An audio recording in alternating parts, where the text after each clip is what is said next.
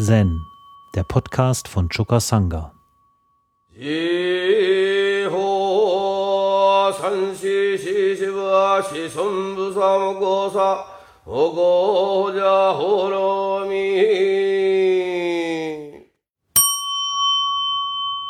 Im 41. Kapitel des Shobogenso, beziehungsweise nach einer anderen Aufreihung der Kapitel, es ist das 48. Ähm, dieses Kapitel heißt Seshin Sesho und das wird auf Deutsch übersetzt mit den Geist bekunden, die wahre Natur bekunden. Und äh, da heißt es am Anfang des Kapitels, als der Zen-Meister Shinsan So-Mitsu gemeinsam mit dem Großmeister Tosan Ryokai pilgerte, zeigte er auf einen Tempel und sagte, in diesem Tempel ist jemand, der den Geist und die Natur erklärt. Somitsu fragte, wer ist es? Tosan sagte, wenn du diese Frage stellst, gehst du geradewegs in deinen Tod. Somitsu fragte erneut, wer erklärt denn den Geist und die Natur? Tosan erwiderte, das Leben findet man in der Mitte des Todes in diesem Session will ich mich ab und zu mit dem Thema Tempel beschäftigen. Und mh, hm, hier in diesem Zitat von Dogen wird ja von einem Tempel gesprochen, in dem jemand ist, ja, der den Geist und die Natur ausdrücken kann. Hier steht zwar erklärt, aber dieses äh, Wort Setze, ja, Seshin Sesho, da steckt jedes Mal das Wort Setze drin und das bedeutet ausdrücken, zum Ausdruck bringen. Also eine Erklärung nicht im Wortsinne, sondern darüber hinausgehend, ja, wie wir sagen im doxanen Raum, bitte versuch deine Erkenntnis auszudrücken, nicht zu erklären im Sinne von darüber reden, sondern bring es, manifestiere es. Ja? Und die beiden sind da also am Pilgern, der Shinsan und Tosan. Und Shinsan ist der ältere von den beiden. Und Tosan, der berühmte Soto-Mitgründer, ist der Jüngere und der zeigte da auf den Tempel. In diesem Tempel ist jemand, der den Geist und die Natur ausdrückt. Und ähm, das, äh, dieser Hinweis ist vielleicht wichtig auch für uns, weil ein Tempel, der errichtet wird, in dem niemand ist, der den Geist und die wahre Natur ausdrückt, den kann man eigentlich gleich in die Tonne treten. Ja? Also dann ist das nur so ein äußeres Gebilde. Und worum wir hier seit 1999 ringen, ist etwas zustande zu bringen, das ein Tempel ist, in dem Geist und Natur ausgedrückt werden. Und das, wenn wir jetzt da in den äußeren Vollzug kommen und irgendwie anfangen, jetzt ein äußeres Gebäude zu errichten, tun wir das im Vertrauen, dass da jemand ist, der Geist und Natur ausdrückt. In diesem Sinne, ja. Geist und Natur ausdrücken. Das wesentliche Ziel des Buddha ist es, dass wir in der Lage sind, Geist und Natur auszudrücken. Geist und Natur auszudrücken, ist nur möglich, wenn wir vorher die Frage geklärt haben, wer macht das? Und äh, das ist da nicht irgendeine Person, die dafür zuständig ist, ja, und die einmal im Jahr oder so dafür eingeteilt wird, sondern wenn das jemand ist, dann sind wir das alle. Wenn wir das so verstehen, dass das ein bestimmter sein muss, der das ausdrückt, dann liegen wir in der Falle des Dualismus. Und dann kann es sein, dass, wenn wir die Frage stellen, wer ist es, dass man dann geradewegs in seinen Tod hineingeht. Tod ist gemeint in diesem Sinne mit, dass das Enge an uns erstmal sterben muss, bevor wir Geist und Natur wirklich ausdrücken können. Ihr könnt euch ruhig bequem hinsetzen. Man kann Geist und Natur auch in einer bequemen Haltung ausdrücken. Ja, Dogen schreibt da weiter, den Geist erklären und die Natur ausdrücken sind die Wurzel des buddhistischen Weges. Buddhas und Patriarchen wurden dadurch Wirklichkeit. Wenn man Geist und Natur nicht zum Ausdruck bringt, dann bringt man das Rad des Gesetzes nicht ins Rollen. Es gibt kein Erwachen und keine Übung, kein gleichzeitiges Erreichen des Weges für alle fühlenden Wesen. Na, wo ist es hier jetzt weiter? Und keine Buddha-Natur in empfindenden Wesen. Das Zeigen einer Blume, das Blinzeln der Augen, Mahakashyapas Lächeln, Ekas demutsvolle Verehrung, Bodhidharmas Reise nach China und Daikan Ennos Erhalt des Kesa um Mitternacht drücken alle den Geist und die Natur aus. Ein Stock halten und den Fliegenwedel hinlegen heißt auch den Geist ausdrücken und die Natur erklären. Ganz allgemein ist Wert und Tugend der Buddhas und Patriarchen im Ausdrücken des Geistes und im Ausdrücken der Natur enthalten. Ihr tägliches Leben ist Ausdrücken des Geistes und Ausdrücken der Natur. Mauern, Ziegel und Steine sind Ausdrücken des Geistes und Ausdrücken der Natur. Es ist die Verwirklichung der Rede. Wenn der Geist sich zeigt, zeigen sich alle Phänomene. Wenn der Geist stirbt, sterben alle Phänomene. Dies ist die Zeit, für das Ausdrücken des Geistes und dies ist die Zeit für das Ausdrücken der Natur, sagt Dogen. Nun, Dogen lebte vor mehr als 800 Jahren und er hat diese Schrift zehn Jahre vor seinem Tode verfasst. Ähm, was ist die Botschaft für uns darin? was bedeutet das für unsere Zeit? Für unsere Zeit bedeutet das meiner Meinung nach, dass wir einen Ort brauchen, natürlich einen geistigen Ort auch, in dem wir Geist und Natur ausdrücken können, in dem wir das wahre Selbst zum Ausdruck bringen können. Und indem es sich ausdrückt in unserem täglichen Tun, in unserem alltäglichen Beisammensein, im Essen, Trinken, Sitzen, Stehen, Liegen, in all diesen Verrichtungen, da sei Geist und Natur präsent und ausgedrückt. Dafür einen Ort zu schaffen.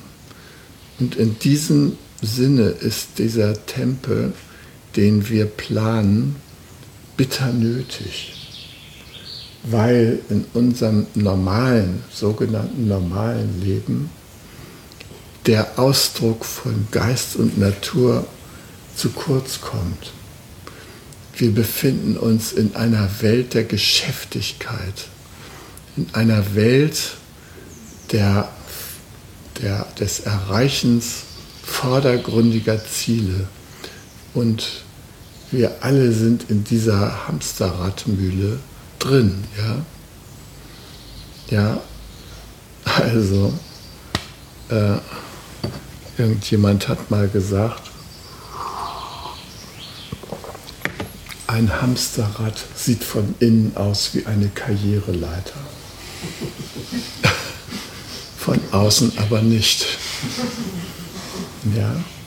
Und von außen sieht es aus, dass wir da uns vergeblich im Kreise drehen und in Wirklichkeit nicht vorankommen.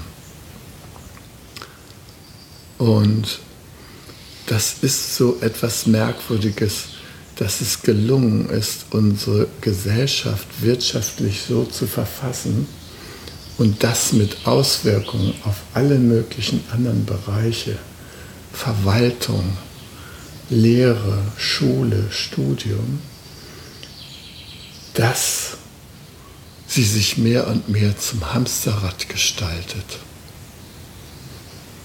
Ähm, was ich daran das Leidvollste und Traurigste finde, ist, dass so viel guter Wille in dieses Hamsterrad einfließt und in diesem Hamsterrad letztendlich frustriert wird. Man geht da rein und hofft, so was Sinnvolles zu tun, ja, und landet im Hamsterrad und ist im Hamsterrad abgetrennt von Geist und Natur, wie wir das hier verstehen.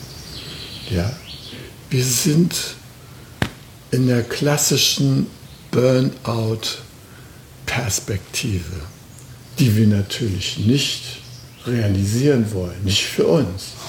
Die anderen können ruhig in Burnout gehen, aber wir wollen das verhindern.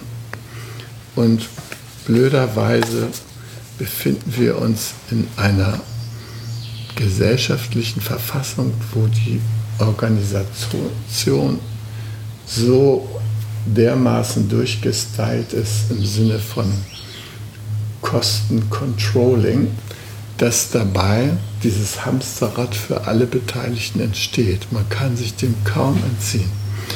Alle versuchen, die Anforderungen zu erfüllen und setzen sich auch selbst dermaßen unter Druck, um diesen Anforderungen zu genügen, um ja den Platz im Hamsterrad zu behalten.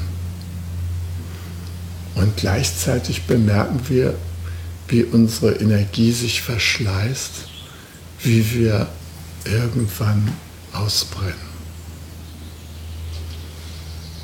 Und dieses Ausbrennen, das ein Ausdruck unserer Dienstbereitschaft ist. Das ist gleichzeitig eine unglaubliche Tragik, weil wir unsere Kraft einsetzen für etwas, was nicht von Geist und Natur durchdrungen ist, sondern letzten Endes dienen wir vordergründigen Zielen womöglich von anderen bestimmt. Und wir machen uns selber da zum Rädchen im großen System. Es ist ein Dienen ohne wahre Selbstbehauptung. Ich finde dieses Wort Selbstbehauptung schön, weil es zum Ausdruck bringt, dass man das Selbst, also auch das große Selbst, das Natur und Geist ausdrückt, dass man das behaupten kann. Wir können also das große Selbst behaupten. Wir müssen nicht in Dienen zerfließen, uns anpassen, in den Burnout gehen, sondern es ist sehr, sehr wichtig, dass wir das Selbst behaupten. Das Selbst, was für wahre Natur steht. Ja, nicht das kleine Selbst das große Selbst, dass wir das behaupten, das ist eine Aufgabe in unserer Zeit. Und ich denke, ein Tempel, wie wir ihn planen, der hat dann eine Berechtigung, wenn das ein Ort ist, wo dieses Selbst behauptet wird, wo wir die Kraft nähren, dieses große Selbst zu behaupten, wo wir uns gegenseitig darin bestärken, dieses große Selbst zu behaupten. Ja, ihr wisst, dass ich mich mit dem Thema Burnout jetzt nochmal besonders befasse, weil mein Sohn Jannis äh, im Augenblick betroffen davon ist. Ja, der äh, ist zwar auf dem Weg einer gewissen Besserung, aber für ihn hat sich auch irgendwie herausgestellt, dass dieser simple Gang durch so ein Studium mit einer gewissen Chance später als Ingenieur irgendwo eingesetzt zu werden, dass das keine ausreichende Definition seiner Lebensbedingungen und Lebenswelt darstellt. Ja? Wenn das Ganze nicht unterfüttert ist von dem Vertrauen, sich im Sinne von großem Selbst gleichzeitig behaupten zu können, dann wird man in diesen Kettenwerk wie ein Hähnchen auf, die, äh, auf den Haken genommen. Ja? Also wir sind in diesem Sinne wie die Hähnchen, die da in äh, keimfreien Brutanlagen bis hin zur Schlachterei ähm, ohne großartigen Kontakt mit Menschen äh, dahin leben, uns der Schlachtreife entgegengehen. Und es ist total wichtig, dass wir diesen Bezug zum Leben vermeiden, ja, dass wir da rauskommen. Und das können wir nur, wenn wir uns, sobald wir merken, dass wir in diesen Strom hineingeraten, dass wir uns erinnern an unsere Buddha-Natur, an unseren Lebenssinn, an das, was uns in Wirklichkeit ausmacht. Und das geht leicht unter in dieser Welt der ständigen Erreichbarkeit, Handy, diesem anstatt einmal wirklich in Kontakt zu gehen mit dem, was unsere Welt ausmacht, diesem Gedaddel da, diesem E-Mail-Gechecke und diesen ganzen Rahmenbedingungen, die uns davon abhalten, die Achtsamkeit wirklich auf das zu richten, was uns der Buddha empfohlen hat, nämlich unsere eigene Natur zu ergründen, unser Mitgefühl zu offenbaren, unser Mitgefühl zu entwickeln. All das geht in diesen komischen Geschäftigkeitsjahrmarkt so leicht unter.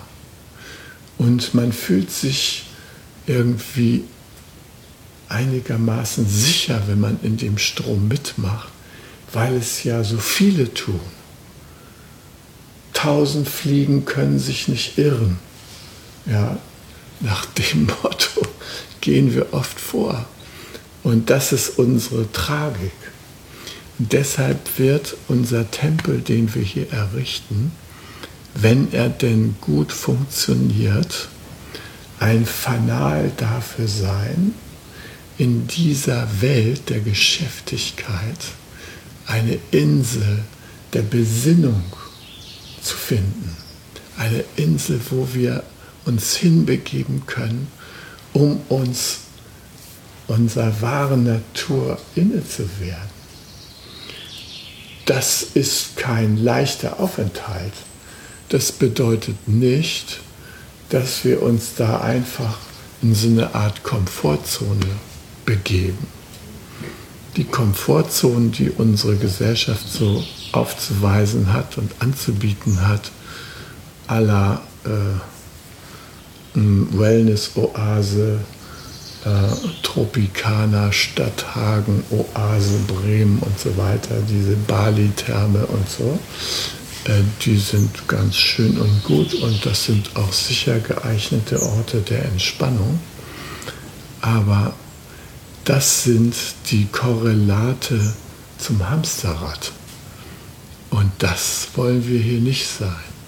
Wir wollen hier nicht McMindfulness züchten, der dann umso besser schwarze Zahlen in seinem Unternehmen schreibt, obwohl die auch gerne kommen können, sondern uns geht es da um die wirkliche Achtsamkeit, um die Achtsamkeit, die auf die Buddha-Natur abzielt, auf unser wahres Wesen, auf unseren Kern, auf die echte heitere Gelassenheit, die wir bewahren können, die wir mitnehmen können in unser Leben, mit der wir zurückkehren können, genährt und im Kontakt mit dem, was das Leben in Wirklichkeit heiligt, mit seiner Essenz.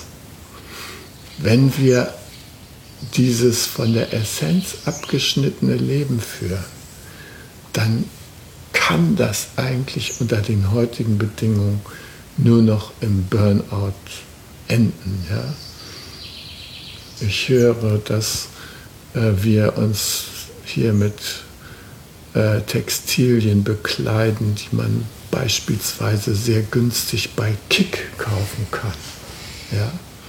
Kick ist so ein Protagonist für diese Hamsterradwelt. Ja?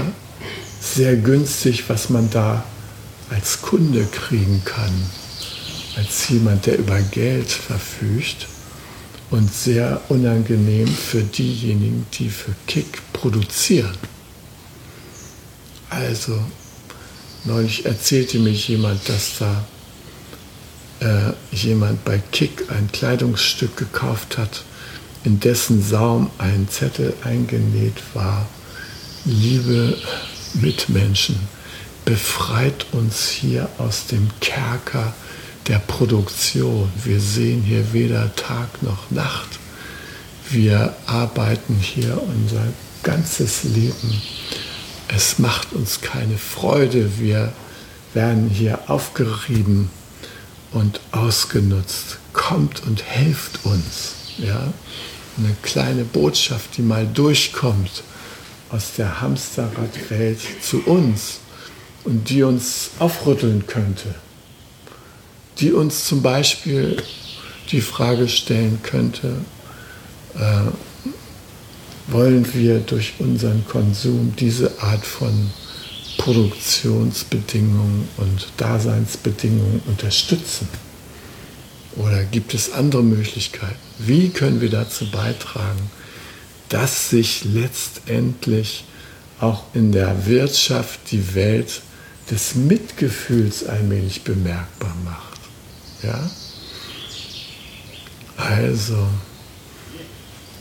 ich bin immer wieder besorgt, wenn ich von manchen von euch höre, unter was für beruflichen Bedingungen sie versuchen zu überleben, dass sie so an der Grenze sich befinden, so von dem, was man gerade noch tragen kann.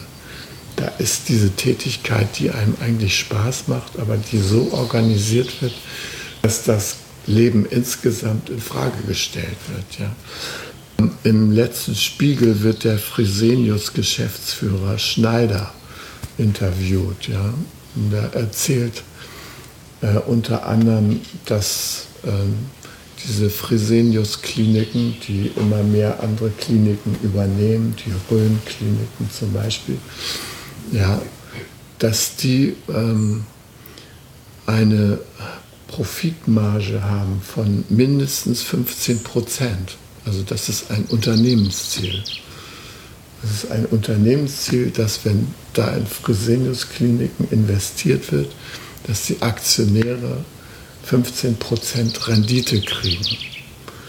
Ihr wisst, dass ihr, wenn ihr eure Spargroschen zur Volksbank bringt, damit gerade mal ein Prozent rechnen könnt. Ja? Also da müssen ja dolle Verhältnisse herrschen. Man könnte denken, ja, den Leuten macht das einen wahnsinnigen Spaß, in diesen Fresenius-Kliniken zu arbeiten, ja? dass sie da ihre Kraft gerne einsetzen, damit dieser Gewinn entsteht.